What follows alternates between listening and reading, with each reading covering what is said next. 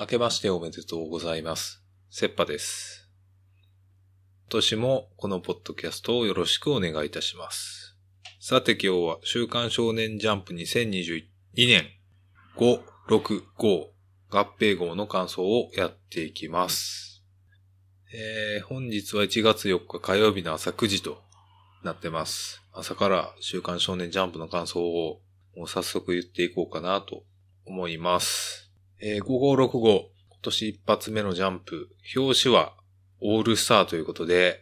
いや、ちょっとね、ぎょっとしたな。朝この表紙見て、え、何事かなって思ってしまったな。いや、お餅なのはまあ、正月だからお餅ですはわかるんですけど、ちょっとなんか、え、な、なんやろな、わかるけどみたいな感じになった。なんか、やっぱこう、何、正月感、もっとなんか別の正月感なかったみたいな。まあ、紋付き袴をいろんなキャラに書かせるのは大変なのはわかりますけど、なんか微妙やな、とちょっと思ったな。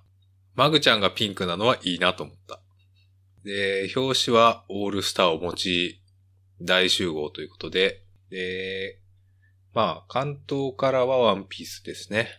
で、まあ、関東カラーと、表紙と関東カラーの間に、まあいろいろページがあって、その中では盆付き袴を着てるキャラ絵があったりするんで、そこは正月っぽいですね。で、えー今回のトップ3は、えー坂本デイズ、ドクターストーン、アンデッド・アンラックの3つになります。毎回関東カラーの話もとりあえずしてますけど、まあワンピースやからなワンピースはあんまり言うことはないことが多いんですけど、えー第100じゃないや、第1036話、武士道とは、武士道というか死ぬことと見つけたり。なるほどね。キングとの戦いが終わりましたよというところで、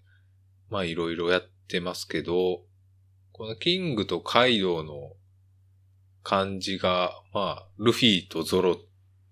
の感じにちょっと似てるっていう話は、これはいいなと思いましたね。多分先、先週号でもそういう話はあったけど、そこを重ねるのいいよね、とか、ぐらいかな。いや、あの、いろいろ起こるからね、このいろいろ知ってないといろいろ言えないからっていう、そういう問題あるよな。野球にこの伊蔵とかいう人出てきたなとか、ドレーク負けてるが、みたいな。いろいろ言えるけど、まあ、今年も愛も変わらず最終決戦というか、和の国編やってんなという感じだな。和の国編はどこまで、何月頃までやったら一段落つくんかな。6月頃までやってそうみたいな感じがあるけどな。いや、カイドウ、カイドウぶっ飛ばす以外のストーリーが見えないんで、まあそこまで順調に歩いていってくださいとしか、もはや言いようがない。じゃあ、えー、トップ3入りますけど、第1位、坂本デイズ。デイズ53、無理無理。まあ、坂本デイズが1位なのはもう、言うまでもなく、ラストの引きですね。ラスト高村さんの引きが、いや、これは良すぎでしょっていう、そんな登場の仕方あるっていうのをかましてたんで、いや、ここ、ここですよね。今週ジャンプのどこでぶち上がったかって言ったらもう高村さんの登場シーンでぶち上がりましたと。それが結論ですよ。いや、ここの登場の仕方はね、なんか漫画の中でも結構インパクトがあるし、いや映画とかね、ハリウッド映画のね、結構予算かかってるアクションのし、アクション映画とかでもありそうみたいな、ちょっとこの気の利いた感じすごいいいなって思いましたね。で、まあ高村さんは良かったんですけど、まあ正直スラーと坂本さんの戦い自体は、ね、スラーさんはなんかいろいろよくできすぎるすごい人みたいな感じでしかないから、あんまりそこは盛り上がらんなとかはあるんですけど、この透明な殺意とか全然忘れてたけど、あ、ちゃんとその辺は使うんやなとか、たりしましたが、そうですね。そ、正直そこの坂本さんスラーさんのやりとりはそこまで、そんなあれでしたけど、いや、高村さんというね、バチバチにやばい存在が、こんな登場の仕方ありかよっていうので、出てきたのでもう超最高っていう感じでした。うん。っていう感じですね。いや、今週なんか久々に撮ってるからあんまり言えねえの。言えねえぞ感想が。まあやっていくしかねえ。とりあえずやっていくスタイル。えー、二つ目、ドクターストーン。Z224 in the space。まあ、ドクターストーンもね、毎週絵がいいとか言ってるんですけど、まあ、今週はこの、ついにようやく宇宙に行ってというところからの見開き、そして一人だけ先に起きる先空というこの粋な計らい。いや、このところ、話自体はもうちょっとなんか、いろいろやれそうやけど、そんなにいろいろされたら、ちょっと盛りだくさんすぎて困るなっていうところからのこの宇宙の絵と、そして千空父親どう思ってるんか話みたいな、まあ、そういうところがちょくちょく入ってきてて普通におもろいなっていうのは相変わらずやってて、これはいいですね。まあ、早速宇宙に行ってトラブルよりかは、とりあえず順調に行くのはよくわかる。まあ、どうせこれからどうしようもねトラブルが巻き起こるんでしょうけども。いやー、ついに宇宙に来てしまったなーっていうね。思えば遠くに来たもんだっつってね。うん。ドクターストーンはもういいのでそんなに言うことがないっすな最後、アンデッド・アンラック。ナンバー93、春の歌。まあアンデラはついにというかようやくスプリング戦が終わりまして。いや、スプリング戦こんな感じで終わるんやっていうのはちょっと予想外でしたね。いや、みんなで酒飲んで、パーッとやって、ね、スプリングが、こういう感じで終わるの。なんか普通に勝ってやったみたいな感じじゃないのがいい。まあ、いいと言えばいいんですけど、何なんやろうなっていうか、これは何味なんやろうなっていう。このみんなで酒飲むとことか。酒飲んで、その、酒飲んで酔っ払ったまま、フーコとスプリングが対決して無事勝つと。いや、この白黒の蝶が、不光になってんのいいねとかね。あるけど、山岡一心さんの本名とか、で、最後見開きで締めるとか。で、そして事後表紙関東からっていうこの大団円というか、何、最終回かって思うぐらいちゃんと締めてて、いや、でもこの辺ちゃんと考えてここまで来てるんやろなっていうのがバリバリわかるからな。いや、ともかくスプリング戦無事に終わってよかったですね。まさかの打ち上げエンドっていう、戦い終わって打ち上げじゃなくても戦いの最中から打ち上げをするという、すごいですね。大抵の映画とかはもう最後敵倒した後エンドロールの直前で打ち上げをするんですけど、アンデラはもう勝つ前から打ち上げを始めるという。いやーすごいな。そして皆さんの見っぷりがよろしいな。これで春が終わって、この後どうするんですかねみんなもう酒、酒かっくらった後やけど、アンダー対みたいなそういう話になるのか、もう神様と戦うのか。その辺も読めないですね。という感じでしたね、今週トップ3は。で、えー、辞典の3つを挙げると、えー、呪術回戦、怪しもん、破壊し、マグちゃんの順になってます。えー、呪術回戦。第170話、東京第一コロニー、丸10と。まあ、ついにレジーさんとの戦いということで、まあ、レジーさんの術式はまあ、分かってたような、分かってなかったような感じではありますが、まあ、こういうのを、まあ、ハンター、ハンター味があって、いいですねという感じですかね。いや、物を出せるだけじゃなくて、その体験、あの、ホテルっていうか旅館に泊まった体験も呼び出せるのすごい便利やなというか、何でもありやけど、下準備が大変な術式やなっていうところありますね。いやー、レジーさんすげえ金持ちなんやな。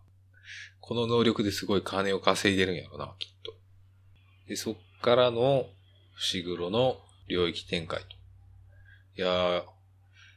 レジーさん領域展開せざるを得ないぐらい強いんやなっていうのも驚きやし、や、ついに物にしたかっていうね。いやー、まだ、まだレジーさんにそこまでやらなあかんのかっていうのはちょっと謎ではあるんですけど。いや、だってこの後の戦い考えたら、ね、余力を残しておかんとダメじゃないみたいなことも思うし、と、ヒーラー役がね、あんまりいないから、その辺、どうにかなるんかなみたいな。気合でどうにかしてくれるんかな反転術式使える人、あんまりいないですからね。いや、でもこれでレジーさん、終わったな。今多分、勝利確定 BGM 流れてるから。ここまで来たらもう、トントントンでしょ。こっからレジーさんが逃げ切る方法あったら逆にびっくりするなというか、レジーさん強すぎやろ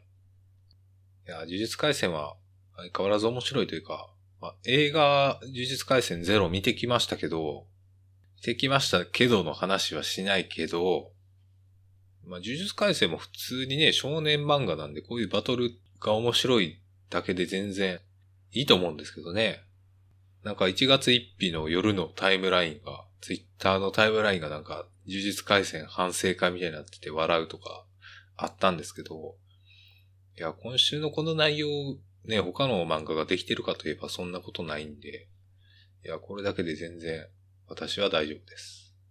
はい、次、怪しもん。第7話。これはいい作品になりそうだ。まあ、怪しもんはどういう話にすんのというか、まあ、ようやく話進んできたなっていうところまで来た上に、ドッポ会長がちゃんと強いなっていうところを出して、それで引きに入ってんのが、あ見たかったもんが見れてるなという感じが非常にあります。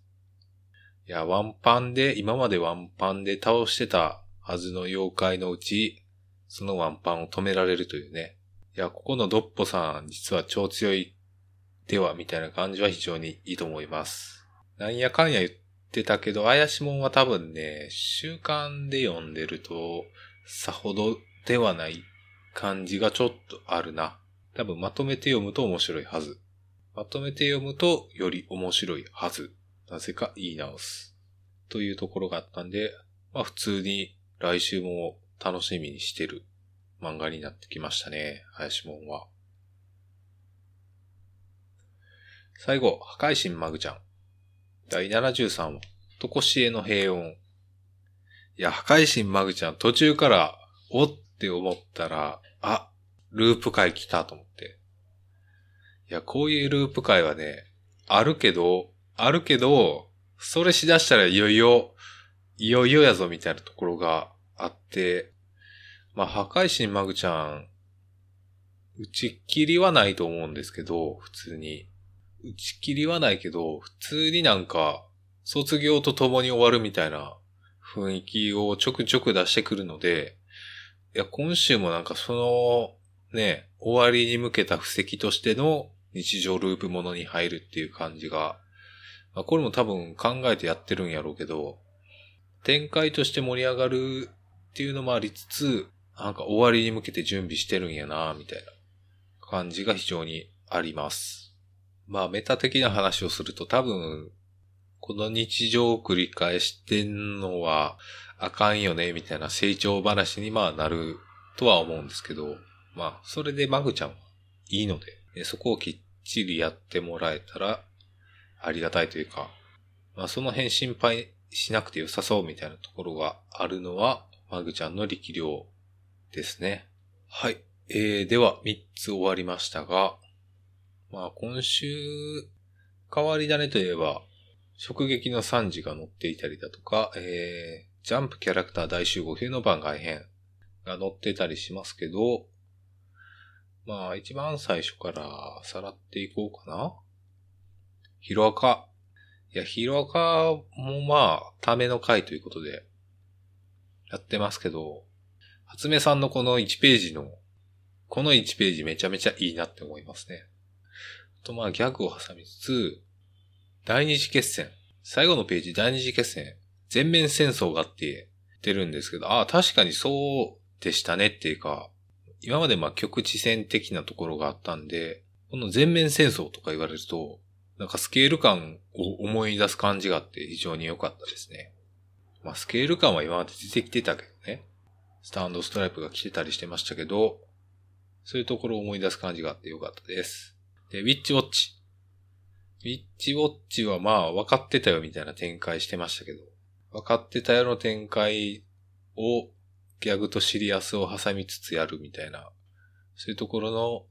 相性の良さは非常に良い。いや、一つ屋根の下とかいうレベルではなくもう、男4人プラス女性1人みたいな謎の、謎の同居始まってんなっていう。いやー、すごいなんか、いろいろギャグをやれる要因が増えてきて、いや、この家大変やな、みたいな。突っ込み追いつかへんのちゃう監視の。的な感じになってきたな。で、呪術回戦は言って、青の箱か。青の箱センターから、まあ、青の箱、案の定の話をしてて、あって思ったっていう。案の定そういう話になってきてたんですけど、いや、ここ、蝶のひなさん一人で、ぽつねんとしてるとこをお葬し書く、名前のない、誰や。ここ名前ないのがね、ずるいというか、勝ち目ねみたいな。どうかなで惹かれてしまうのも、まあわかるけど的なね、ところありつつ、ハリウくんの、ハリウくんっていうか、ハリウ先輩の彼女ここで登場するっていう、これは予想外だな。で、まあなんやかんやしつつ、いや、そのハリュウ先輩の彼女が出てきた時のこの、千夏先輩の顔何？というか、まあそれは、いや何やな。まあ、ハリュウ先輩の彼女になんかそういう話を気になるっていうね、大輝くん気になる話をしているからそれを言うなという圧の、無言の圧の感じなんでしょうけど、いや、急に出てきて、いろいろやっていくな、この人。で、最後、大輝くん、大輝くん、俺探してきますって行くのは全然意味不や。意味不でしょだってあなた、子供、お母さんの顔知らんやろ。誰を探してるかわからんやろ。いや、これ多分、さっき大輝くんが、ね、セリフ外で子供の名前聞いてたからね、その子供の名前を連呼してる、なんか大人を探してくるんでしょうけど、いや、俺探してきますはよくわからんやろ。っていうか、いや、そこで謎の親切心を発揮せんとね、さっさと戻れよっていうことしか思わんな。で、そっから大輝くんログアウトしてからの、この先輩の珍しい内面描写来たなっていうところから、どっちなんみたいな。まあそういう作品なんですけど、まあ、離れては近づきみたいな。近づいては離れみたいな。